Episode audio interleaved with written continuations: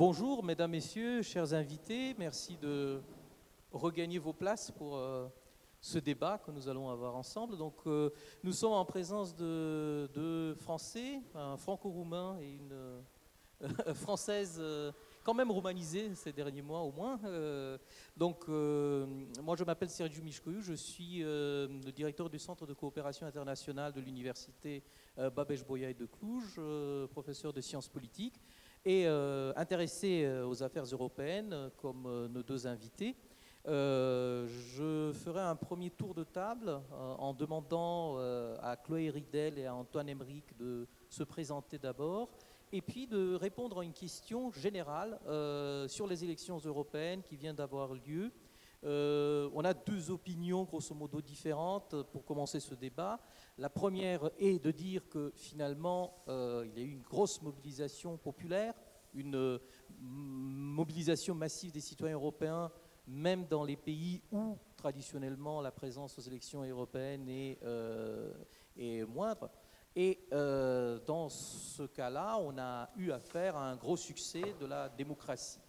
Euh, de l'autre côté, nous avons un Parlement européen qui a trois groupes ouvertement eurosceptiques.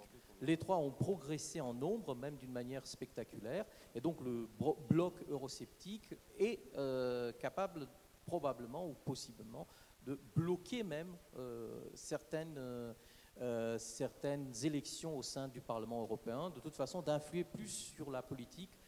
et le Parlement qui résulte de cette élection est un Parlement vraiment très peu homogène, très éparpillé, où les majorités se créent très difficilement.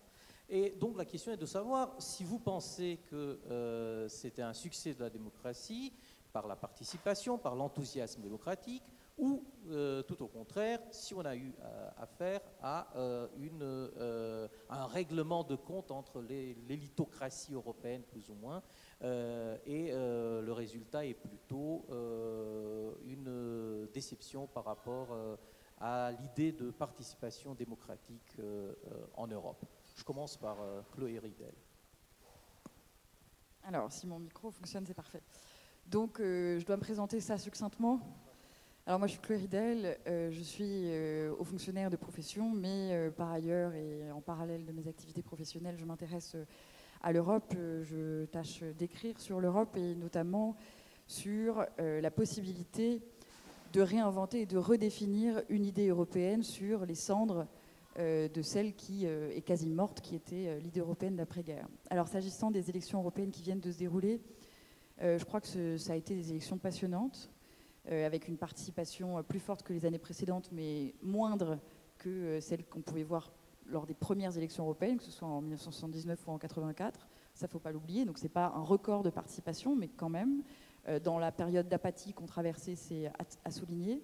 Et ce qui en ressort, à mon sens, c'est un paysage, politique européen qui continue de se, reconfigurer, qui est très fragmenté, qui est très instable, euh, et euh, très volubile.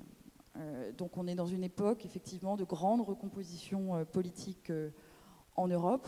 même si les enjeux sont très très différents du nord au sud et de l'est à l'ouest. À l'ouest, on a le paysage politique d'après-guerre qui se déconstruit, d'accord, avec le condominium entre sociodémocrates et chrétiens conservateurs qui se, qui se défait.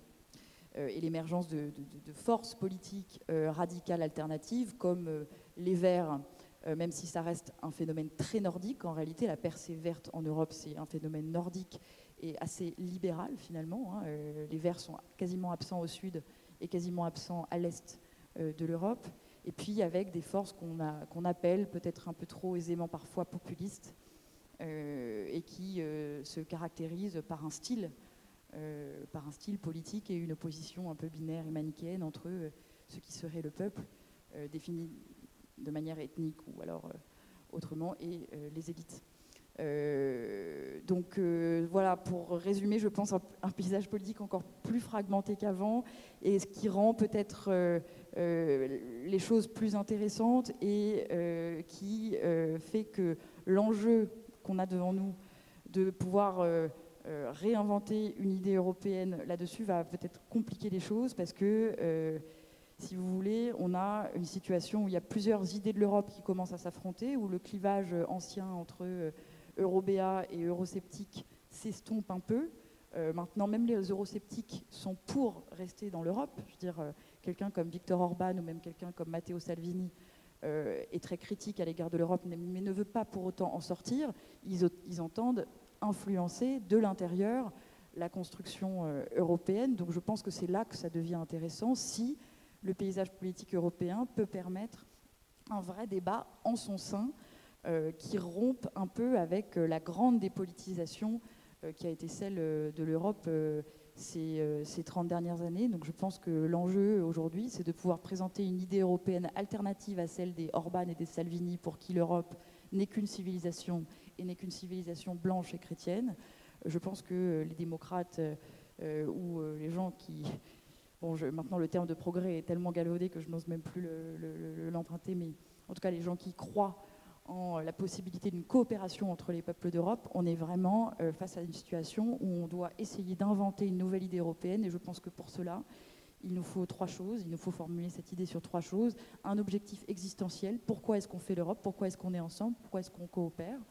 Comment on le fait? Sous quelle forme? Est-ce que ça doit être la forme fédérale? Je ne le crois pas. Est-ce que ça doit être une forme euh, coopérative entre nations à définir? Et sur quel programme politique on le fait? Euh, l'écologie peut être une de ces pistes, mais peut-être qu'on aura l'occasion d'en reparler dans le débat. Je ne veux pas monopoliser la parole en introduction. Voilà. Merci beaucoup. Donc, contre le consensualisme mou, pour ainsi dire, il y a la volonté de, secouer un peu l'Europe. Et euh, votre position était plutôt dans ces directions-là, qu'il était grand temps quand même d'aller vers une sorte de redéfinition de l'essentiel des fondements de l'Europe. Antoine, est-ce que vous pensez la même chose? Bonjour, alors je dois me présenter. Hein. Je m'appelle Antoine euh, euh, je suis anthropologue et je vis depuis euh, une quinzaine d'années en Roumanie. et voilà, c'est à peu près tout ce que j'ai à dire sur moi. Il n'y a pas d'autre chose à commenter. j'ai un point de vue qui est un peu moins optimiste quand même. tout d'abord, on parle d'élections européennes. Pour moi, il n'y a pas eu d'élections européennes. Il y a eu une addition d'élections nationales. Qu'il faudra, en Roumanie, c'est tout à fait flagrant. On a joué comme si on était dans une élection nationale. Donc de ce point de vue-là, il n'y a pas d'élection européenne. Il y a une addition d'élections nationales. Alors il faudrait, euh, comment dire, analyser pour chaque pays, mais c'est assez compliqué. Mais à mon avis, tout cela relève d'un rêve, globalement. Maintenant, quant à savoir si ces changements de tendance politique, cette fragmentation aura une influence quelconque ou non sur la construction européenne, elle n'en aura pas.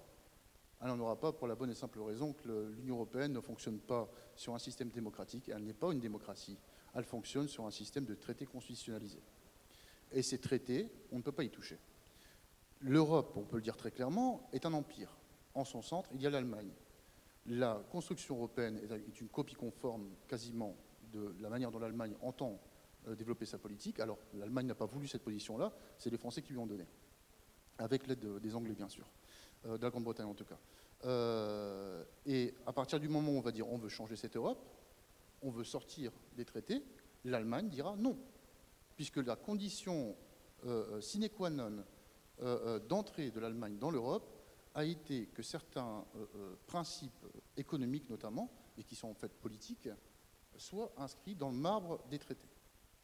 Donc à partir de ce moment-là, on a une situation qui est bloquée comme avant, et il est très intéressant de voir que euh, euh, dans cette euh, construction ordolibérale, il faudrait dire, qui est une forme de, néolibéralisme, aujourd'hui on crée une espèce de division, une dichotomie entre d'un côté les, on va dire les, populistes, comme on le dit, et de l'autre les néolibéraux en gros. Ça ne vous laisse pas beaucoup d'espace quand même.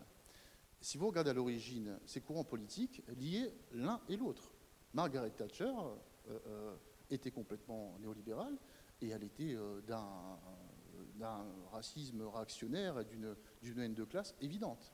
Donc euh, il faut faire attention à toutes ces divisions. Il y a tous ces mots euh, dans lesquels qui sont très chargés et qui sont chargés d'optimisme surtout. Et j'ai bien Grosso modo, il n'y a pas de solution. Ça veut dire que l'Europe doit être réinventée, mais non pas par des élections, mais justement par la renégociation des traités et le changement de philosophie de fonctionnement. Ce qui semble, à, vous, en, croire, à vos, vos, propos, quelque chose d'impossible tout à fait, justement parce que c'est, comme vous le dites, l'Allemagne derrière le type de fonctionnement qui a été établi dès le début des traités européens. Qu'est-ce que vous en pensez, Chloé? Bah, il pointe une question, euh, un enjeu fondamental, c'est-à-dire que euh, effectivement, on a gravé dans le marbre des traités, c'est-à-dire des, instruments juridiques qui ont l'équivalent d'une constitution nationale, des principes de droit économique, c'est-à-dire qu'on a constitutionnalisé l'économie. On a constitutionnalisé en l'occurrence le principe de concurrence libre et non faussée. À la base, elle n'était simplement que non faussée, on a rajouté libre au moment de l'acte unique dans les années 80. On a constitutionnalisé le fait qu'il n'y a pas d'aide d'État possible, c'est-à-dire que l'État ne peut pas financer une industrie pour des raisons stratégiques quelconques. On a euh, mis aussi dans les traités effectivement qu'on devait respecter 3% de déficit et 60% de asemenea, tratatul prevede să nu se depășească un deficit de 3% și o datorie care depășească faire ça, de graver dans le marbre ça atteint les démocraties en leur corps, parce que la démocratie, c'est quoi? C'est deux choses. Ce sont les droits des individus et c'est la souveraineté populaire. Les deux formant un équilibre, en tout cas l'équilibre entre les deux étant très fragile, très subtil, et qu'il faut en permanence euh, essayer de conserver. Mais la souveraineté populaire, c'est quoi? C'est la possibilité de faire et de défaire surtout. C'est la réversibilité. C'est-à-dire que euh, c'est la capacité d'augmenter les impôts un jour et puis de les baisser le lendemain. Kassuriadis disait la démocratie, c'est la dissolution des repères de la certitude. Donc tout ce qui grave des principes, et surtout des principes économiques, qui doivent être dans le débat public, dans le marbre, vont à l'encontre de la souveraineté populaire. Alors ce n'est pas pour autant qu'il faut dire que ça, que ça doit être l'instabilité permanente. Il y a un principe qu'on a en France juridique qui s'appelle la sécurité juridique. C'est important pour les entreprises, pour les gens même, pour pouvoir développer une activité euh, quelle qu'elle soit. Mais je pense que c'est effectivement très nuisible d'avoir à ce point-là constitutionnalisé des pans entiers de l'économie qui fait que, en fait, euh, le débat économique aujourd'hui, le débat sur la politique budgétaire, le débat a fortiori sur la politique monétaire qui est fédéralisée, est inexistant et ne peut pas avoir lieu. Donc ça appauvrit considérablement le débat euh, public et le débat démocratique et ça étouffe euh, les démocraties nationales. C'est un phénomène qui existe avec la mondialisation mais qui a été hystérisé par l'Union européenne. Donc en cela, je suis d'accord avec vous. Euh, effectivement, euh, on a peu de marge de manœuvre, mais on a plus de marge de manœuvre au sein des traités que vous ne le pensez. Et je pense que la sortie unilatérale des traités est une folie politique et on va au carnage total. Donc pas, soit on le fait de manière coordonnée pour reconstruire quelque chose, mais euh, de, plaider la sortie unilatérale à, la Brexit, je pense que c'est se suicider politiquement. Mais il faut en attendant essayer de trouver des marges de manœuvre au sein des traités. Les traités, on ne les respecte pas plein de fois. C'est-à-dire que nous, on n'a pas respecté, par exemple, en France, les 3% pendant 10 ans. Euh, on, a fait avec. Alors euh, peut-être que notre influence en a été amoindrie, etc. Mais il est possible de désobéir aussi dans le cadre des traités. Donc je pense qu'il faut prendre cette question au sérieux, mais il ne faut pas en faire un espèce d'horizon indépassable, genre bon bah circuler, il n'y a rien à voir, on arrête de discuter puisque de toute manière on peut rien faire parce qu'il y a. Non, ça c'est un discours d'impuissance politique et je pense que les citoyens aussi c'est pas c'est pas ça qu'on doit leur proposer. Je pense qu'il faut quand même être un peu plus voilà, exigeant. Euh, la question est de savoir si on aurait pu faire autrement. Euh, dans la mesure où ce n'est pas un État-nation euh, bâti sur des bases d'homogénéisation obligatoire, comme ce fut le cas des nations en Europe, dont la France, il fallait trouver un dénominateur commun, et ce dénominateur commun a été d'abord le dénominateur commun économique. Et à partir de ces dénominateurs communs-là, on a bâti un système qui euh, se voulait en même temps euh, de redistribution. Donc euh, le résultat que nous, nous avons ici est finalement une sorte de suite de compromis historiques, n'est-ce pas Antoine? Oui, je voudrais revenir un peu avant. Moi je fais une analyse, hein. je ne me lance pas dans, des, dans, les idées politiques. je pense que fondamentalement, les traités sont indépassables. Et ça, c'est une chose qu'il faut regarder en face. Maintenant, pour aller plus loin, je vais faire un petit rappel historique. En 1992, on a voté le traité de Maastricht. On nous a vendu à cette époque-là, on a dit vous signez et vous aurez une charte des droits après ça. Droits sociaux fondamentaux. On les attend encore aujourd'hui. On, les a au niveau européen, au niveau de pas mal de pays euh, de l'ancienne Europe, beaucoup plus que dans des pays comme la Roumanie ou la Bulgarie, où les droits sociaux sont bafoués ou euh, finalement très très euh, peu présents. Oui, on, parle de droit du travail, par exemple. Hein. Donc maintenant, il faut essayer de voir un peu ce que c'est l'Union européenne au niveau de la construction. Si on reprend un peu, je sais pas, des penseurs comme Wolfgang Streeck ou d'autres politologues, on voit très bien que ce qui se passe, c'est qu'il y a une standardisation euh, du centre vers la périphérie. Et euh, l'Union européenne est basée sur un fonctionnement de dumping social et fiscal. C'est tout à fait évident. Euh, L'ancien président de la Commission européenne est un grand architecte de l'évasion fiscale au Luxembourg. Je veux dire, on a affaire à des gens qui ont créé dans leur pays une manière de faire un PIB, une croissance économique sur l'évasion fiscale, qui est une manière de non concéder finalement à la collectivité de son propre pays. C'est aussi ça hein, dont on parle. Donc à partir de ce moment-là, je ne vois pas comment on pourra avoir, euh, dans cette logique-là, une logique qui vienne euh, de manière contraire. Euh, et on peut regarder d'ailleurs, si on revient à cette question des populistes et des libéraux, euh, on voit très bien que les populistes ne remettent pas en cause ces principes-là. Les principes de remettre en cause le dumping social et fiscal. Alors, à partir de ce moment-là, on se retrouve effectivement avec un jeu dans lequel les petits pays ne peuvent pas faire face. L'Irlande est quasiment un, paradis fiscal aujourd'hui, mais on ne peut pas leur reprocher, puisque c'est les règles du jeu et qu'ils n'ont pas d'autre solution. Donc, c'est les règles qui comptent. C'est aux- règles qu'il faut s'attaquer avant tout. Euh, Venant d'un pays euh, comme la France, qui a quand même euh, des acquis sociaux assez importants, constitutionnalisés, institutionnalisés et appliqués tant bien que mal, euh, même euh, si l'actuel président est un peu euh, dans une opération de recul par rapport à certains droits sociaux, tout en étant probablement le président le plus néolibéral que vous avez, connu. Quand même, les choses semblent être construites de la manière suivante. L'Union européenne est un espace néolibéral. Vu des pays de l'Est où le communisme a été remplacé par un libéralisme euh, sauvage euh, très rapidement, l'Union européenne paraît un espace de redistribution sociale. Euh, et donc, ces deux visions-là montrent qu'il n'y a pas vraiment de consensus autour de ce qu'est l'Europe même pas de ce qu'elle doit être, mais même pas de ce qu'elle est en tant que telle. On a l'impression que euh, tout va euh, bien en Europe, puisque c'est euh, un espace bâti sur le peu de social sur lequel il est bâti, alors que dans les pays de l'Est, ces droits sont probablement beaucoup moins représentés que dans d'autres pays européens. Qu'est-ce que vous en pensez? Bah oui, je pense que vous avez raison. Il y a 28 visions de l'Europe, il y a 28 projets pour l'Europe, il y a 28 élections nationales sur l'Europe, évidemment, évidemment. Il n'y a pas assez de circulation transnationale des idées, il n'y a pas d'espace public européen au sens de- d'Habermas. Voilà, il n'y a pas de communication, euh, d'agir communicationnel, ça c'est sûr. Mais puisque vous parlez euh, de la différence de perception entre Europe de l'Est et Europe de euh, l'Ouest, je pense qu'elle est fondamentale et qu'elle a été sous-estimée euh, à l'Ouest euh, depuis toujours et encore aujourd'hui. Et on a complètement sous-estimé les conséquences euh, de l'élargissement.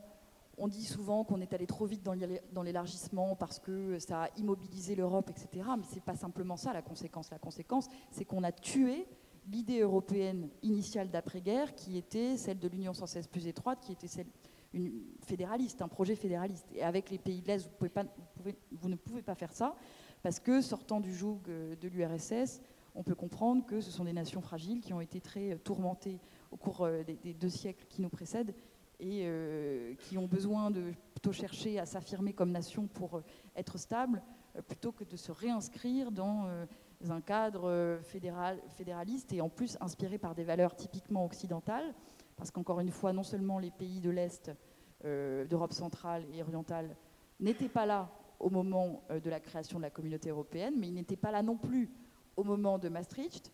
Et quand ils ont adhéré euh, à l'Union européenne, on leur a juste demandé de reprendre l'acquis communautaire, c'est-à-dire l'ensemble des traités, mais aussi l'ensemble de la législation européenne à incorporer, en signant en bas, et sans qu'ils aient leur mot à dire sur les principes mêmes de cette construction. Donc le retour, euh, si vous voulez, de l'Europe centrale qu'on peut constater aujourd'hui un peu euh, dans le débat public européen, avec le groupe de Visegrad, Orban, la Pologne, Kaczynski, etc., c'est- aussi une volonté pour eux de contrebalancer une construction européenne qu'ils estiment très occidentale et très basée sur des valeurs occidentales. Ça se comprend. Je veux dire que euh, l'Europe centrale essaie de, de- formuler une contre-idée de l'Europe et euh, de, s'ériger un peu euh, en contre-modèle, je dirais, à mi-chemin entre le modèle russe et le modèle occidental. Donc c'est lourd de conséquences pour le projet européen parce que on va quand même, il faut faire avec ça. Et il faut construire là-dessus. Donc comment on fait? Donc déjà, je pense qu'il faut enterrer l'idée européenne d'après-guerre, l'union sans cesse plus étroite, fédéraliste, etc., qu'il faut prendre conscience que la seule chose qu'on a en commun, les 28, c'est quoi? C'est le marché intérieur. Donc il a été sans doute très très mal construit, je suis complètement d'accord avec vous. On a fait l'acte unique et à cette époque-là, vous savez très bien qu'il y a eu des discussions où on s'est dit, bon, on ouvre le marché, on fait les quatre libertés, euh, même sans attendre qu'il y ait une harmonisation sociale par le haut. C'était une, erreur fondamentale puisque aujourd'hui on n'a plus de levier pour imposer cette harmonisation des droits sociaux euh, parce que justement euh, le marché est déjà ouvert, donc il n'y a plus d'intérêt euh, pour les pays qui surfent sur ce modèle et qui, euh, comme vous le dites, euh, sont des quasi-paradis fiscaux à se conformer à des droits sociaux plus ambitieux. Donc on a, on a raté le coche et on a mal construit ça. Cependant, je pense que le marché intérieur, pour le futur, étant donné que c'est la seule chose qu'on ait en commun, le reste est à la carte. Après, c'est la zone euro, c'est à la carte, c'est euh, l'OTAN, c'est à la carte. Donc la seule chose qu'on ait vraiment en commun, c'est le marché intérieur. Plutôt de dire que euh, l'Europe, euh, de, critiquer l'Europe marché, etc., il faut prendre conscience que ce marché, ça peut aussi être une chance pour nous dans la mondialisation, parce que ça nous permet de nous protéger vis-à-vis des autres puissances, notamment, ça nous offre une puissance commerciale. On est un marché de 500 millions de consommateurs très riches. donc on a la capacité d'imposer au, reste du monde nos normes environnementales et même nos normes sociales si on arrive un peu à se coordonner sur une position commune. Donc je pense que moi, il faut mettre le paquet sur le marché intérieur et chercher à, l'améliorer, mais effectivement peut-être abandonner d'autres lubies qu'on avait quand on était moins nombreux, où euh, voilà, on pensait qu'effectivement euh, on allait construire l'Europe politique, l'Europe fédérale et qu'on allait faire tout. Non, on est, on est des nations, les nations persistent il faut les respecter. Et je pense qu'on ne pourra pas construire rien de durable qui, qui, leur tourne le dos. Comment imposer au reste du monde des valeurs euh, environnementales ou sociales qui ne sont pas les mêmes au, même, euh, au sein de l'Union européenne elle-même? Euh, Dans les sujets de débat, on a très bien vu que les changements climatiques étaient très importants, par exemple dans les pays du Nord, mais que dans des pays comme la Roumanie ou la Bulgarie, euh, il n'a jamais été question durant cette élection de changement climatique, d'environnement tout court, euh, de normes sociales euh, très très peu. Et donc c'est le débat politique après, hein, c'est la lutte. Il faut, oui, mais il faut déjà arriver à se mettre d'accord à 28. Justement, comment imposer au reste du monde mais En se mettant d'accord à 28, c'est ça notre force. C'est que si on arrive à convaincre la Roumanie et la Bulgarie, vous m'accorderez que c'est quand même plus facile de convaincre la, que de convaincre la Chine. Donc vous convainquez ces pays-là sur des normes environnementales. Et je pense honnêtement que l'écologie, ça peut être quelque chose de très populaire. Si on parle du bien manger, du bien vivre, euh, on voit bien que les gens, euh, ils tiennent quand même à préserver leur environnement immédiat et la santé de leurs enfants. Il faut arrêter de raconter des salades. Donc je pense que c'est possible de convaincre les gens là-dessus. Et une fois que vous avez l'accord à 28, après vous êtes très puissant parce que vous êtes le premier marché mondial. Donc vous pouvez dire, ben, je ne fais plus de commerce avec vous si euh, euh, vous ne changez pas votre législation sur les OGM. On peut faire une sorte de colonisation juridique, même si le mot est galvaudé, en l'occurrence ce serait plutôt une colonisation positive, pour essayer d'imposer au reste du monde des normes environnementales qui soient plus ambitieuses. Voilà. Est-ce que vous croyez, Antoine, que c'est possible, ce sera possible dans un avenir, euh, disons, chiffrable, de voir un consensus autour de cette euh, série de normes environnementales et sociales de l'Union européenne qui serait capable de devenir un, acteur euh, à rivaliser avec euh, les BRICS. Le, ça superpose quand même beaucoup de questions, hein, tout ce qu'on a abordé là. c'est tout à fait souhaitable, bien sûr, d'avoir un environnement un peu moins pollué et puis une consommation qui soit moins forte que ça. Alors, il faut quand même préciser plusieurs choses. Euh, il faut un niveau d'intégration et de solidarité qui soit élevé. À l'heure actuelle, il n'existe pas en Europe. Euh, c'est une évidence. Quand les euh, Finlandais ne veulent pas payer pour, pour les Grecs, moi, ça ne me pose pas de problème, si vous voulez. chacun chez lui. Mais quand en Moldavie, il y, a des, inondations, les Bucarestois payent. Quand il y a des inondations à Montpellier, les gens de Paris ou de Lille payent. Ça ne leur pose pas de problème parce qu'il existe une solidarité entre ces gens-là. Parce qu'il y a un peuple. Il n'y a pas de peuple européen. Donc ça, c'est la première question. Il existe euh, euh, donc le fédéralisme. Si vous imaginez que l'Allemagne va payer pour les autres, là, euh, c'est de la rigolade. et pas que l'Allemagne. D'un autre côté, maintenant, il a existé un moment une proposition qui a été faite, mais pour cela, encore une fois, dans la situation actuelle, c'est impossible à réaliser. Mais euh, à moyen terme, ça pourrait se faire à partir du moment où on dépasse cette situation institutionnelle dans laquelle on est. Elle consiste à euh, imposer un certain nombre de taxes, de taxes sur les produits qui ne respectent pas des droits sociaux, on va dire, à un certain niveau, et des droits écologiques. Ces taxes sont réinvesties après dans le pays qui a euh, exporté, afin de moderniser à la fois les droits sociaux, enfin en tout cas de les rendre, euh, euh, de les rendre plus effectifs et euh, un peu plus généralisés au niveau de la population. Et la même chose pour l'écologie. Donc des instruments en tant que tels, ils existent. Le problème, c'est comment on ne fait pas de la situation actuelle jusque ce niveau-là. Et ça, c'est pas évident. Mais quand on regarde partout, l'écologie, alors c'est un peu délicat parce qu'il y a aussi une histoire de génération dans cette affaire. Il y a eu une génération plus ancienne qui a vécu du progrès technologique. Donc leur dire aujourd'hui on va fermer les centrales nucléaires, il y a beaucoup de gens pour qui c'est quand même une aberration. Même si c'est une aberration de les garder pour moi, par exemple. on a vu ce qui s'est passé au Japon, donc euh, tout est sécurisé, il n'y a pas de problème, et puis on a une catastrophe euh, euh, à la fin de, l'histoire. pour les jeunes, par contre, on peut regarder en France, on peut regarder dans beaucoup de pays, la Roumanie inclus. Le, plus grand mouvement social de Roumanie, de mon point de vue, c'est celui de Rocher Montana, qui met au centre l'écologie et qui met complètement sur le côté la politique. Et donc, on a vraiment une attente, on a un, comment dire, un grassroots, comme on dit en anglais.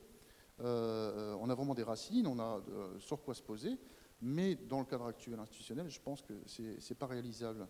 On peut faire de la désobéissance, euh, bien, entendu, mais à, long terme, ce n'est pas, pas un instrument à long terme. Ça va aller jusqu'à un certain moment. Après, on ne peut plus faire de la désobéissance tout le temps, sinon les, les, règles sont effacées. Et là, il y a d'autres intérêts qui sont, qui sont liés au maintien de ces règles. Donc il faut reconnaître le conflit qui est central ici. Donc, euh, vous avez dit taxe, mais on a vu, dès qu'on a essayé de taxer pour l'environnement, les gens euh, arrêtent d'être écologistes, euh, ne, deviennent plus écologistes, ils changent de, vision.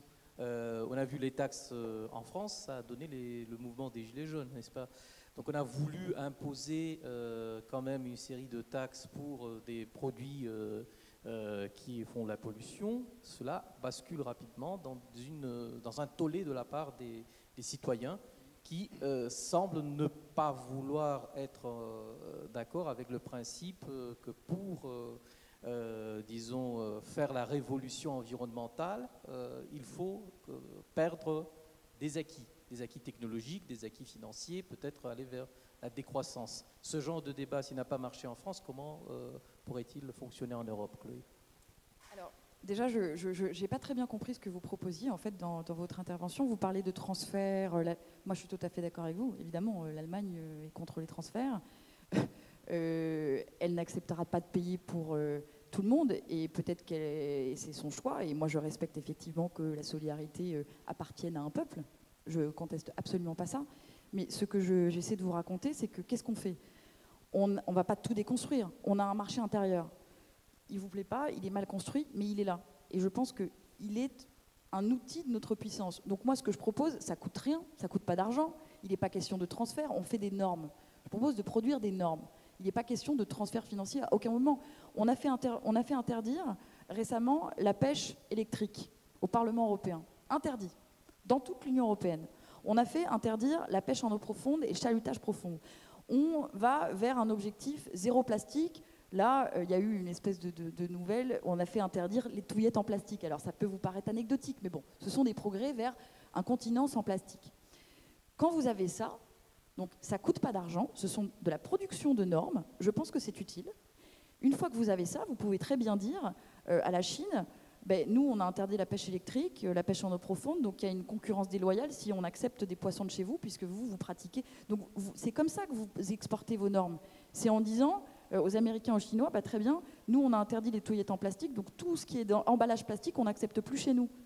C'est comme ça que vous, vous, exprimez votre, votre puissance. Donc je pense qu'effectivement, il faut être pragmatique, il faut prendre acte effectivement qu'il y a euh, une absence d'Europe sociale et que peut-être euh, c'est pas pour demain, effectivement, parce que ça va souvent avec l'impression de faire peuple. Donc, euh, je pense pas qu'il faille forcément une ethnie pour euh, faire peuple, mais au moins un espace public, au moins une communication. Je suis d'accord avec vous, il n'existe pas.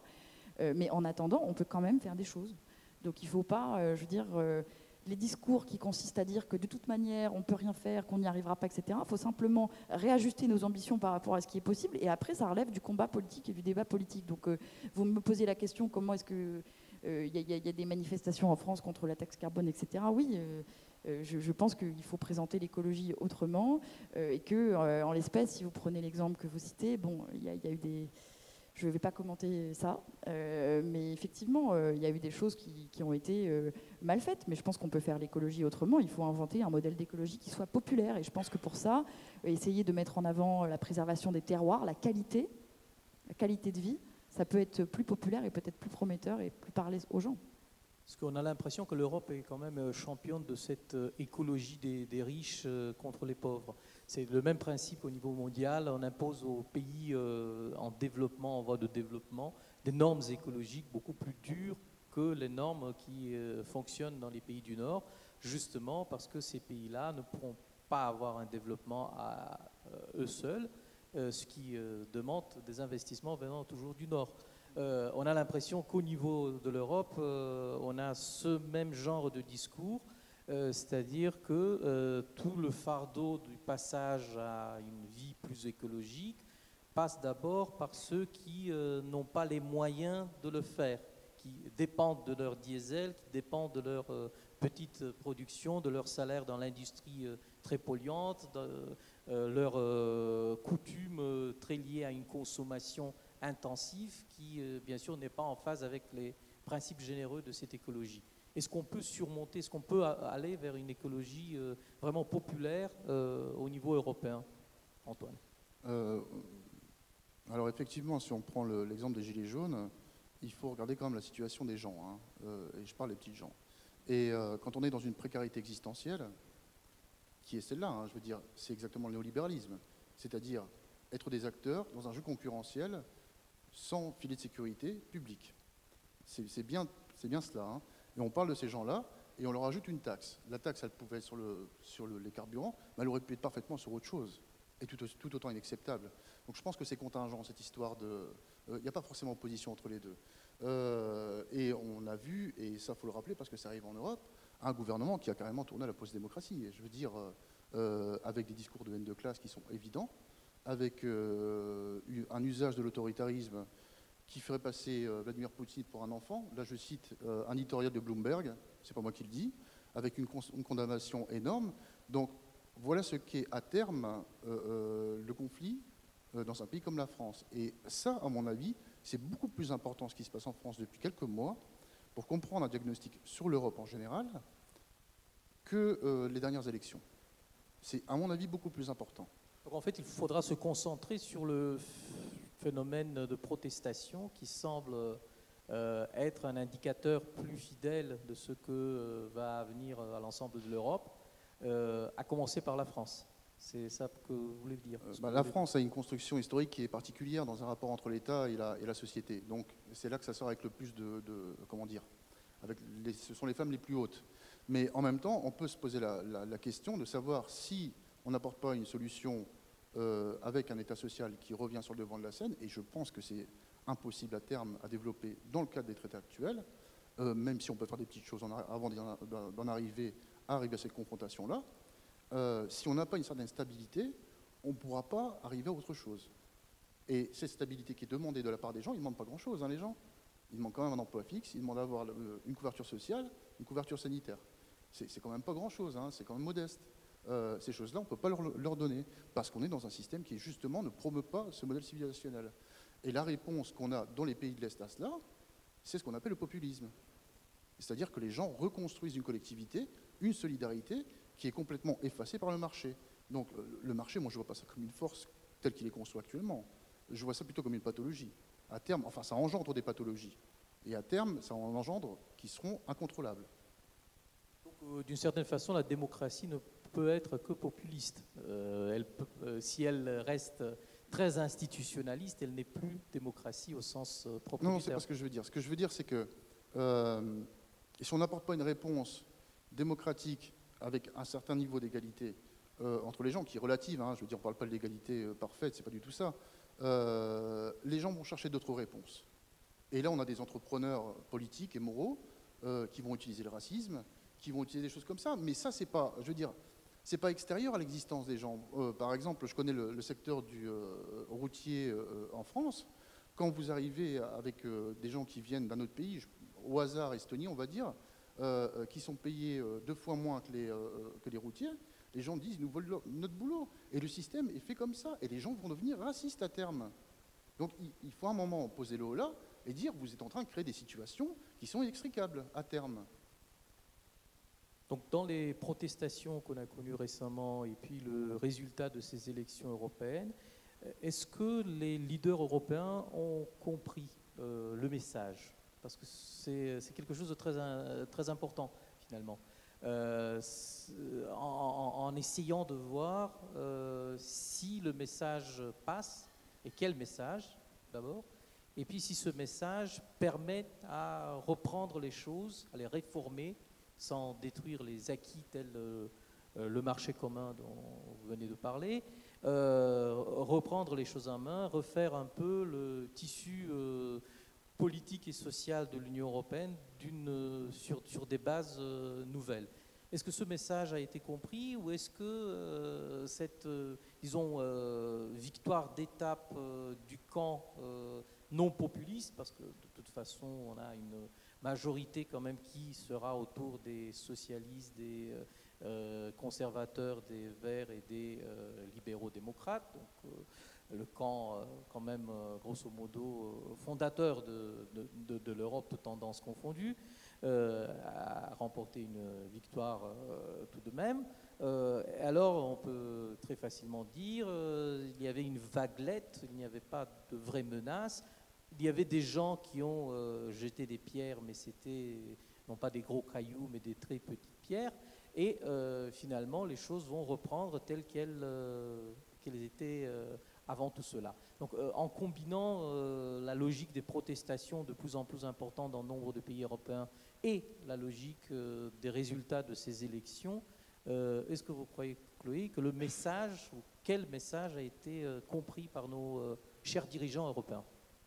Je ne sais pas si euh, le message, ça c'est l'avenir qui le, qui le, dira, mais ce que je peux dire sur euh, la nature du populisme, je pense que c'est une réaction quasiment automatique, chimique, à l'étouffement des démocraties nationales sous le double effet de la mondialisation néolibérale et de l'intégration européenne qui a eu tendance à l'hystériser. Pourquoi? Parce que vous avez ces deux situations qui créent une impuissance politique au niveau national. On en parlait tout à l'heure, vous avez tout un pan du débat politique économique qui est sorti du débat. Hein. Euh, et vous avez des effets disciplinaires des États-nations par le haut, où euh, quand les États-Unis baissent leur impôt sur les sociétés, eh ben vous, vous êtes obligé de le baisser, et le capital circulant librement, vous êtes quelque part, en tout cas les États-nations sont quelque part victimes de ces mouvements-là et sont euh, obligés de libéraliser, de, euh, pour ne pas perdre en compétitivité et pour demeurer attractifs, se font imposer par le haut un certain nombre de normes.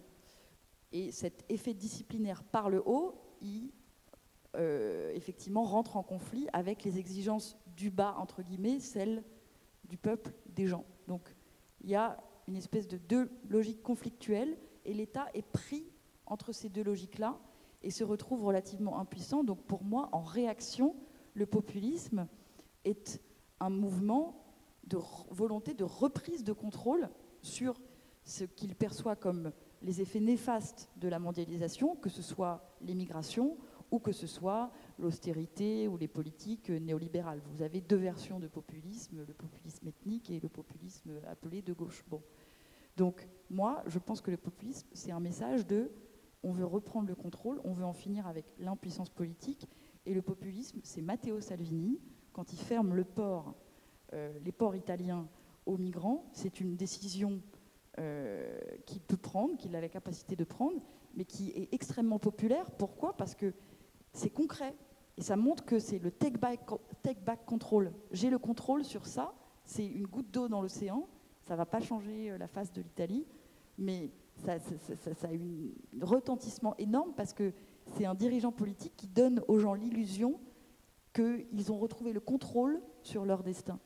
Donc je pense que pour répondre à ces populismes-là. L'urgence, ce que les dirigeants euh, de ce monde doivent euh, peut-être comprendre, c'est qu'il faut trouver un moyen de, comme euh, disait Polanyi, réencastrer le marché dans le politique, ne plus subir les aléas du marché mondial et donc retrouver des limites, recréer certaines frontières et faire en sorte que les démocraties nationales ne soient plus un théâtre d'ombre, comme on a l'habitude de les appeler, où finalement c'est euh, le spectacle permanent où les populismes crient fort, mais euh, en fait, il euh, n'y a rien qui se passe derrière, où c'est le règne de la parole et de celui qui sera le plus radical, mais tout ça est vain puisqu'ils n'ont plus les, outils. Donc il faut récupérer du pouvoir d'agir. Je pense que c'est ça qui est au centre. Cela passe nécessairement par un retour à la démocratie nationale. Vous ne voyez pas l'existence possible d'un populisme pan-européen, un populisme progressiste, disons, des, des nations, des peuples qui veulent s'allier et faire cela non pas au niveau euh, national, mais à un niveau européen, ce qui correspond beaucoup plus avec euh, cette euh, autre idée que vous avez exprimée, le conflit entre l'espace européen, l'espace chinois, l'espace américain, et cette concurrence qui serait naturellement beaucoup plus tenable par l'Europe si il y avait une opinion publique européenne, euh, un peuple européen qui exige aux élites européennes certains droits, euh, certaines mesures, et qui re-encastre, comme, comme l'avait dit Polanyi, l'économie dans un, dans un espace politique, mais non pas national, mais plutôt européen. Bien sûr, il faut aller chercher la démocratie là où elle est, il faut la faire vivre là où elle est. Oui, tant qu'il n'y a pas de démocratie européenne, tant qu'il n'y a pas de, voilà, débat public européen, évidemment qu'il faut renforcer la démocratie là où elle est, c'est-à-dire encore à l'échelle nationale, mais ça c'est une évidence. Euh, et, la situation bâtarde dans laquelle on est actuellement, c'est la mère de, toutes les, de, toutes les, de, tous les populismes et de toutes nos difficultés. C'est qu'on est dans un, dans un entre-deux où euh, on a fédéralisé et délégué des pans entiers de politique publique à l'Union européenne sans qu'il y ait encore de démocratie européenne. Mais moi, je ne dis pas que la démocratie européenne, ça n'existera jamais. Et d'ailleurs, euh, je pense que ce serait bénéfique sur plein de, politiques d'avoir une possibilité de débat public à l'échelle européenne, évidemment. Euh, mais je pense qu'en attendant, il faut euh, effectivement trouver des, solutions à l'échelle des démocraties nationales et mieux les faire dialoguer entre elles. Et ça ne veut pas dire que c'est le retour à la guerre ou, ou au nationalisme, pas du tout c'est un nouveau dialogue à inventer entre les nations. Le risque n'est pas, si on procède de cette manière, de faire décrocher tous les pays un à un. C'est-à-dire chaque pays, à l'exemple de l'Italie de Salvini, de la Hongrie de Orban, et ainsi de suite, euh, va renationaliser sa démocratie au nom d'une souveraineté populaire plus ou moins existante. Euh, ce pays-là va prendre ses distances avec un projet européen qui sera de moins en moins euh, fort, qui, n'aura plus de, base. Qu'est-ce que vous croyez Oui. Euh, alors, on peut se poser d'abord la question philosophiquement est-ce que ce serait mieux comme ça que dans l'Union européenne actuelle? Parce qu'à un moment donné, on ne peut pas mourir pour une idée. Il faut quand même se poser la question. Ça ne veut pas dire qu'on doit adopter tout de suite, c'est peut-être une, question qui sera vite réglée, mais en tout cas, il faut se la poser. C'est ça la démocratie aussi, se poser certaines questions. Euh, d'un autre côté, je ne sais pas si la, contradiction est dépassable entre la souveraineté au niveau national et la, souveraineté euh, euh, au, niveau, euh, au niveau de l'Europe. Ceci étant, on pourrait parfaitement imaginer des collaborations serrées à partir d'une structure bureaucratique, on en a une énorme maintenant, pour en avoir une un peu plus légère, euh, pour euh, l'écologie. Là, en ce moment, on a par exemple les syndicalistes qui sont en train de, guerroyer contre, en Hongrie euh, contre le pouvoir. il y a des étudiants qui guerroient dans les Balkans contre les élites. Voilà, on pourrait penser très sérieusement qu'un espace universitaire serait pas mal. Mais avec l'espace universitaire, ça fait pas beaucoup de gens quand même. C'est-à-dire que les populations ne vont pas toutes dans l'université. Donc il faudra trouver d'autres niveaux qui soient convaincants où on peut avoir, peut-être avec un peu moins d'ambition, mais avec une bien meilleure intégration et surtout des consensus qui sont tenables au moins euh, euh, sur plusieurs dizaines d'années. Peut-être on va trouver d'autres réponses, d'autres commentaires euh, dans la salle. Est-ce qu'il y a des, des points de vue distincts ou des commentaires à faire euh?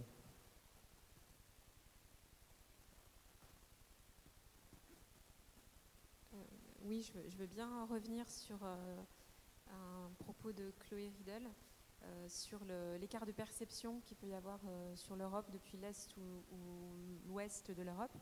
Hier, on a, a, assisté à un débat qui s'intitulait Décoloniser l'Europe de l'Est. C'était assez violent comme, euh, déjà comme formulation.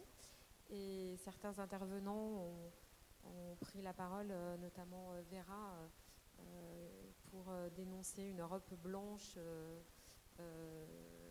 trop libérale, etc. Mais euh, euh, pour aussi, euh, plus simplement, hein, dire qu'effectivement l'Europe pesait sur l'Europe de l'Est des standards vraiment très forts, mais portés par l'Occident, et que ça en était étouffant. Donc je voulais peut-être revenir là-dessus et sa- savoir ce que vous en pensez, vous notamment aussi qui vivez en, Roumanie. Et puis un autre, un autre point qui est ressorti des débats d'hier, on parlait de- du fait que l'Europe de l'Est est passée du communisme au libéralisme sauvage, mais on a assisté à, des- à un débat hier où on sentait que, euh, notamment de la part de la jeunesse, il pouvait y avoir une forme de réhabilitation du communisme à la faveur des méfaits du capitalisme sauvage.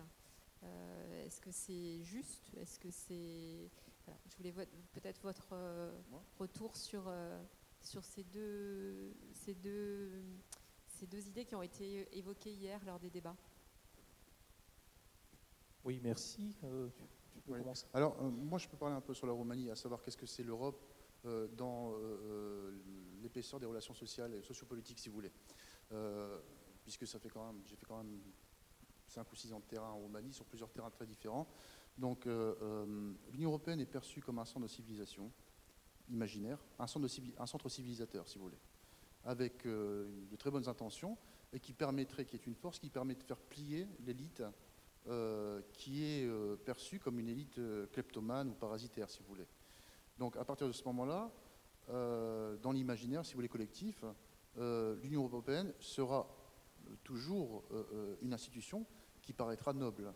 Ceci étant, l'Union européenne était, dans l'Union européenne, pardon, la Roumanie était le, plus européiste de tous les pays au niveau des sondages de confiance.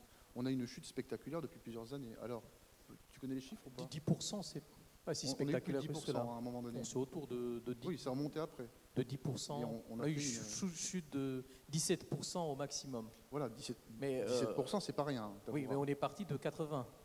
On était à 77, oui, c'est Ouais. ça. Ouais. 77, oui. Donc on a, on- on- il faut comprendre dans une configuration locale euh, ce qu'est l'Union européenne. Et c'est pour ça que c'est c'est quasiment un débat qui n'est pas politique euh, euh, en Roumanie, puisqu'il y a encore cette expérience qui est là. Alors il y a effectivement une, histoire plus longue derrière tout ça, où on expliquait euh, euh, des, discours qui disaient les Américains vont nous sauver, après quand les Russes sont venus, les Européens vont nous sauver. Alors ça n'existe pas qu'en Roumanie, ça, ça existe dans beaucoup de pays de l'Est, hein, un peu partout. Donc il y a une réactivation en fait d'une idée. comment dire Quand on est dans une situation de, carrefour entre des empires, pour se sauver d'un empire, on fait appel à l'autre, c'est ça. Donc contre les, les, euh, Turcs, euh, euh, je peux vous faire une anecdote si vous voulez. J'étais en J'étais avec un couple bulgaro-polonais et il y avait de très belles statues de, de euh, de tsars euh, polonais- tsars russes, pardon. Et la Bulgare disait c'est un grand homme, et puis le Polonais était prêt à cracher sur la, sur la statue. Quoi. Voilà, c'est pour vous expliquer un peu. Puisque pour l'une, c'était elle avait été, euh, c'était le libérateur de la domination ottomane. Pour l'autre, c'était euh, l'invasion russe. Et c'était euh, finalement la fin de la, République polonaise. Oui, l'idée même derrière cette initiative décoloniser l'Europe de l'Est, qui est bien sûr quelque chose de très fort, peut, disons, avoir des, des échos ou parler à des Africains, par exemple, qui comprennent, très bien, euh, très bien tout cela. Euh, mais euh, en Roumanie, ça passe justement par une sorte d'émeute nationaliste, de retour à une élite locale dont on veut la peau parce que elle continue une transition vers la catastrophe. Il ne faut pas oublier qu'il y, a- depuis 2007 3,5 millions de Roumains qui ont quitté la Roumanie en allant dans des pays de l'Union européenne, euh, notamment euh, de l'ouest de, l'Europe. Et euh, tout ce qu'ils voient là-bas leur paraît de toute façon beaucoup plus intéressant que ce qui s'est passé dans leur pays d'origine. Donc euh, la diaspora roumaine a une influence très importante dans, ce, dans cette europhilie, un peu euh, euro-béatitude des Roumains. Euh, et, bien sûr, en comparant euh, les éléments de l'élite politique roumaine avec les éléments plus policés de Bruxelles, on a sans doute l'impression qu'on est dans deux mondes très différents. On ne veut plus le monde du passé, le monde du nationalisme, le monde de Ceausescu, pour faire court. Euh, même si une partie de la jeunesse euh, qui, n'a pas connu ce monde-là euh, peut être, disons, vaguement nostalgique par rapport à cela. Donc l'opinion publique roumaine est prise en étau entre ces contraintes-là qui sont très, très marquées. D'un côté, un espace de civilisation qui va nous sauver, de l'autre côté, le passé qui s'accroche, qui nous retient là, et donc euh, tout un discours public qui va dans ce sens-là et qui euh, mate tout type, de, euh, vision parallèle, de vision euh, alternative. Euh, dans, dans ce cas-là, on peut aussi évoquer le fait que se dire de gauche en Roumanie, ça veut dire communiste, nationaliste et ceaușiste en même temps.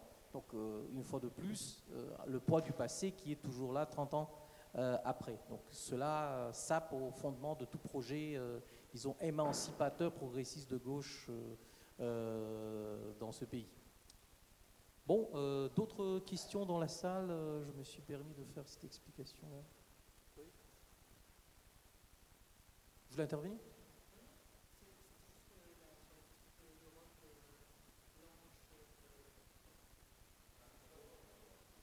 Oui, c'était quoi cette question? Oui. C'était ta deuxième, c'était ta deuxième question mais j'ai pas- À la deuxième question sur le- l'Europe blanche.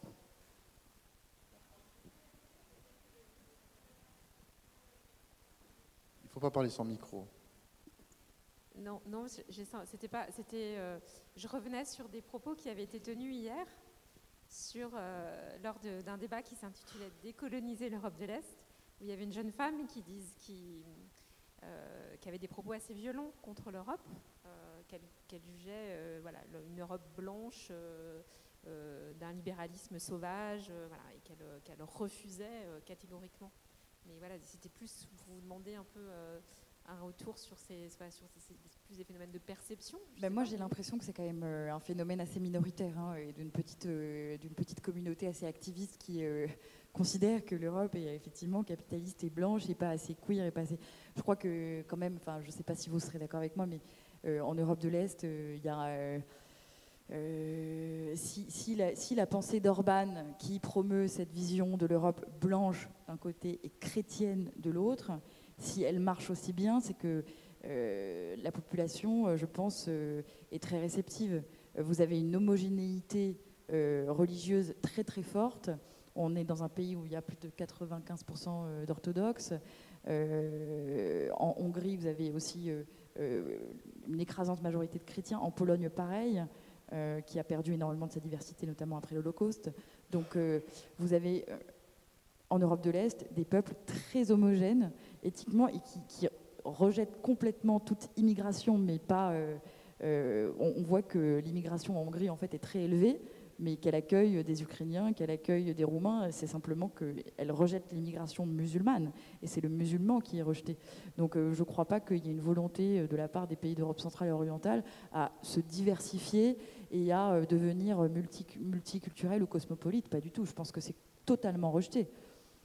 Là, par contre, moi, je me méfierais des généralisations euh, de, de ce type. C'est-à-dire, on a deux pays, au moins la, la Pologne et la Hongrie, où ce genre de discours euh, fonctionne. Euh, la Roumanie, par contre. euh, J'ai pas vu un seul euh, musulman et un seul euh, noir à Bucarest. Ah, les ça fait six musulmans, mois on que les voit pas. Si on Bah, en tout cas, un seul maghrébin. Je n'aime pas parler comme Bah, ça, mais parce que le pays, c'est la vérité. Moi, je trouve que c'est quand même assez Parce que peu. le- le pays est un pays d'émigration et non pas d'immigration. C'est- C'est-à-dire les Romains partent pour travailler à l'étranger. Ce n'est pas que les musulmans ne sont pas reçus pour travailler en Roumanie, mais ce qu'ils ne veulent pas venir en Roumanie. Vous savez l'histoire des Syriens qui euh, ont échoué en Roumanie. Il y avait deux Syriens qui ont échoué en Roumanie tout en croyant qu'ils allaient euh, passer de la Serbie en Hongrie. Et ils ont commencé à pleurer euh, quand ils ont, quand ils ont appris qu'ils étaient en Roumanie. Parce qu'ils ne voulaient pas la Roumanie, ils voulaient de l'Occident, ils voulaient l'Allemagne, Est-ce que, la que Roumanie en veut? Enfin, C'est plutôt ça la question. C'est-à-dire que vous, vous prenez des immigrés de- d'Ukraine et de Moldavie, mais est-ce que vous voudriez, moi c'est une question que je ne sais pas, voilà, mais est-ce que vous voudriez, est-ce que vous, est-ce que vous seriez sympathique à l'idée d'avoir euh, une immigration musulmane euh, au même titre Enfin moi, ce que j'entends dans le ministère, c'est L'opinion plutôt euh, publique vous en très, Occident, euh, euh, vous en l'opinion Europe de l'Ouest, publique c'est est très terrible. modérée sur ce point-là, euh, généralement. Et je crois que c'est l'opinion publique la, la plus modérée de l'Europe centrale et orientale sur euh, la question de l'immigration euh, musulmane à venir. Il y a assez peu de craintes, il n'y a presque pas de forces politiques qui cultivent ce genre de, euh, de craintes, justement parce que, bon, ça c'est l'avantage d'un pays qui était à la marge de l'Empire, euh, qui était euh, à côté, euh, disons, au carrefour de l'histoire, qui n'est pas si homogène que cela. Si, on est ici à Cluj, c'est parce qu'on a une ville très multiculturelle et très multiconfessionnelle d'ailleurs. Euh, et donc, euh, il, y a, il y a des différenciations à faire dans le camp, euh, quand on ju- juge l'Est et, euh, et l'Ouest. Euh, Corrige-moi, Antoine, si je me trompe. Euh, je pense que l'histoire de l'Europe blanche, euh, c'est une idée quand même très tirée par les cheveux. Euh, non, c'est- quoi? Comment? C'est- C'est pas la mienne, hein, c'est la sienne d'idée. Mais c'est celle qui veut promouvoir en tout cas. Et c'est Non, celle non, qui c'est pas du tout fonctionne. ça. Ça en- revient. C'est la discussion d'hier. hein. C'était sur les, la colonisation de l'Europe de l'Est. C'est pas du tout mon idée. Euh, c'est une idée un peu bête. Alors, euh, effectivement, il faudra rajouter à ce que tu as dit euh, sur l'absence de diversité culturelle. C'est aussi le poids du communisme qui est passé et qui a quand même rasé. hein. Je veux dire, on avait des commerçants bulgares de Sofia à Bucarest. On avait, on avait tout. Hein. On a ce qu'on appelle les Serbes aussi, c'est-à-dire les, comment on appelle ça en français Je ne retrouve plus en français les agriculteurs euh, au pourtour de la ville de Bucarest, par exemple. On avait pas mal de musulmans du côté de, de Constanza. Euh, bon, tout ça était un peu laïcisé du fait euh, du communisme, laïcisé avec des grands guillemets. hein. Et ça a donc un impact. Alors, il y a effectivement des, camps de réfugiés en Roumanie, pas depuis aujourd'hui. J'ai appris leur existence grâce à mes étudiants à la fac, que j'avais forcé à travailler avec des ONG humanitaires. Forcé entre guillemets. Mais enfin, je voulais qu'ils découvrent quelque chose de très différent. Et donc, on avait euh, des gens qui avaient des pérégrinations tout à fait euh, sympathiques. Alors, euh, c'est pour résumer aussi une partie de la discussion. Je me rappelle qu'un humoriste avait remarqué que des Syriens avaient pris le train pour aller de la Bulgarie jusque la Hongrie, et ils avaient tous payé. Et alors, tout le monde s'attendait à ce qu'ils disent quelque chose de raciste. Il a dit fantastique. Pour la première fois, on a un train en Roumanie où tous les voyageurs ont payé leur billet. Donc, je trouvais ça amusant. Mais euh, euh, je ne pense pas que, comme c'est pas euh, quelque chose qui, vient au concret, euh, c'est pas un sujet politique, et donc c'est pas un sujet de débat, et c'est inexistant pour les gens, tout simplement. Je veux dire, c'est quand on n'a pas en face de soi, si on n'a pas de voisins, on n'a pas de problème avec ses voisins. hein. C'est toujours ça, quoi. Très bien. Donc, d'autres questions ou commentaires de la part de monsieur? Euh, je rebondis sur ce que vous dites pour, pour préciser que, en, en effet, j'ai pas le sentiment que les Roumains ont peur euh, euh, de l'immigration en Roumanie. En revanche, plusieurs fois, j'ai entendu des Roumains qui s'inquiétaient du devenir de la France et qui s'inquiétaient d'être venus à Paris et d'avoir vu autant de Noirs, de Maghrébins, etc. Et ce discours-là est un discours qui est très proche des forces politiques euh, d'extrême droite en France. C'est-à-dire que ce discours-là, il n'est pas porté par euh, les Roumains sur la Roumanie, mais il est porté par les Roumains sur euh, la situation en France. Oui, il y a une certaine réceptivité par rapport à ce, genre de, discours et euh, il y a un choc culturel qui, euh, arrive euh, pour euh, disons, les gens de l'Europe de l'Est, quand ils euh, voyagent dans les pays euh, occidentaux, ils voient cette diversité qui leur semble très différente par rapport même à, non pas forcément l'homogénéité, mais l'homogénéité visible qui est dans leur pays, pays d'origine. Mais même dans ces conditions-là, on, on, a pu voir que durant la crise des réfugiés, par exemple, l'opinion publique, même dans des pays comme la Hongrie ou la Pologne, était beaucoup plus favorable à l'accueil des immigrés que le discours des politiciens, qui était euh, vraiment très euh, dur, justement parce qu'ils surfaient sur euh, la volonté de créer un camp de, en face d'eux, les étrangers, les cosmopolites, l'Union européenne, ainsi de suite, qui veut dénationaliser, désethniciser les, les, pays respectifs. Ça n'a pas marché beaucoup en Roumanie, ça n'a pas beaucoup marché en, en, Bulgarie non plus. Ça a marché d'une manière, très moyenne en Slovaquie, par exemple. Donc, euh, euh, il y a des différenciations à faire euh, dans le bloc-là. Je crois que nous sommes, nous touchons à la fin de, ce débat. Peut-être juste deux mots à la fin de nos deux invités. Quo vadis Europa? Dans quelle direction nous dirigeons, nous dirigeons nous maintenant après les élections européennes et après disons, la nouvelle, euh, le nouveau besoin de concertation au niveau des institutions européennes. Chloé deux minutes. Mais moi, si j'avais un mot pour terminer, euh, je, il faut, paraît-il, il faut toujours terminer par une sorte de call to action. Alors, je pense qu'aujourd'hui, la défiance envers les partis politiques, elle est massive, y compris dans la jeunesse. Et du coup, j'ai l'impression que on, se, on s'éparpille, quoi, et on devient complètement atomisé, et chacun monte sa petite association, et chacun s'engage dans une ONG, etc. Mais on fuit les partis politiques. Or, la politique et la, possibilité de changer les choses, elle se passe encore dans les institutions. Donc pour ça, il faut euh, concourir à des élections, il faut se présenter à des élections, et il ne suffit pas simplement de se replier sur euh, soi-même ou alors sur un petit groupe d'amis pour créer son ONG, son association, etc. Il y a un moment, il faut retrouver aussi peut-être un peu le sens du collectif. Pour ça, il faut essayer de réinvestir la politique. Alors peut-être pas dans les partis euh, euh, anciennes versions, mais dans des mouvements. Mais quand je vois des jeunes comme le parti Momentum en Hongrie, qui a été créé en 2017 et qui parvient à faire 10% aux élections européennes en 2019, c'est des choses comme ça qui donnent un peu d'espoir. Mais il faut qu'on réinvestisse les institutions avec un discours radical de changement, mais au sein des institutions. Et donc moi, j'engage à ce que chacun s'engage, euh, jeune ou pas jeune, euh, et, à essayer de justement euh, récupérer les moyens d'agir, mais au sein des institutions et dans le cadre politique institutionnel. Merci. Donc, euh, bah, ces partis-là vont rejoindre, ces partis-là issus de l'Europe de l'Est vont généralement rejoindre le groupe des libéraux et des réformateurs, donc autour de, de M. Macron. Donc, finalement, ça, on arrive à la même. voilà. Antoine? Oui, moi, je pense qu'on a, on a fait à peu près le tour de la question. Donc, je voudrais plutôt vous avez euh, pris une somme d'anecdotes et je voudrais lui en donner une autre pour relativiser un peu. Euh, mon grand-oncle a vécu au Tchad beaucoup d'années. Euh, et ses enfants sont nés là-bas. la plus petite a vécu deux ans là-bas avant de revenir en France. Et le jour, le jour où elle est revenue en France, elle a vu des blancs pour la première fois de sa vie, parce que son père est plutôt rouge avec le soleil, sa mère est arménienne d'origine, donc elle est plutôt noire. Elle connaissait en fait trois blancs. Quand elle arrive à l'aéroport, elle était terrorisée. Elle n'avait jamais vu des blancs de sa vie, à part eux trois. Donc, le fait d'arriver dans un pays où on ne connaît pas les choses et d'être vraiment étonné et même apeuré, c'est pas un problème. Euh, je ne pense pas que ça fait une règle. Vous comprenez ce que je veux dire? Euh, C'est plutôt une, rencontre culturelle, une, altérité qui se voit. Alors, ça peut être violent pour les gens qui ne sont pas habitués, ça peut être euh, autrement pour d'autres. Voilà, c'est juste ça. maintenant, si on revient à la Roumanie, c'est plutôt sur la question des, des mœurs sexuelles que ces questions-là fonctionnent. Et encore, ça n'a pas bien fonctionné. Donc il n'y a, pas vraiment de tirage à ce niveau-là. Euh, de ce point de vue-là, la Roumanie est quand même euh, assez à l'écart. Et euh, voilà, ben, pour l'Europe, on souhaitera tout le mieux, hein, mais voilà.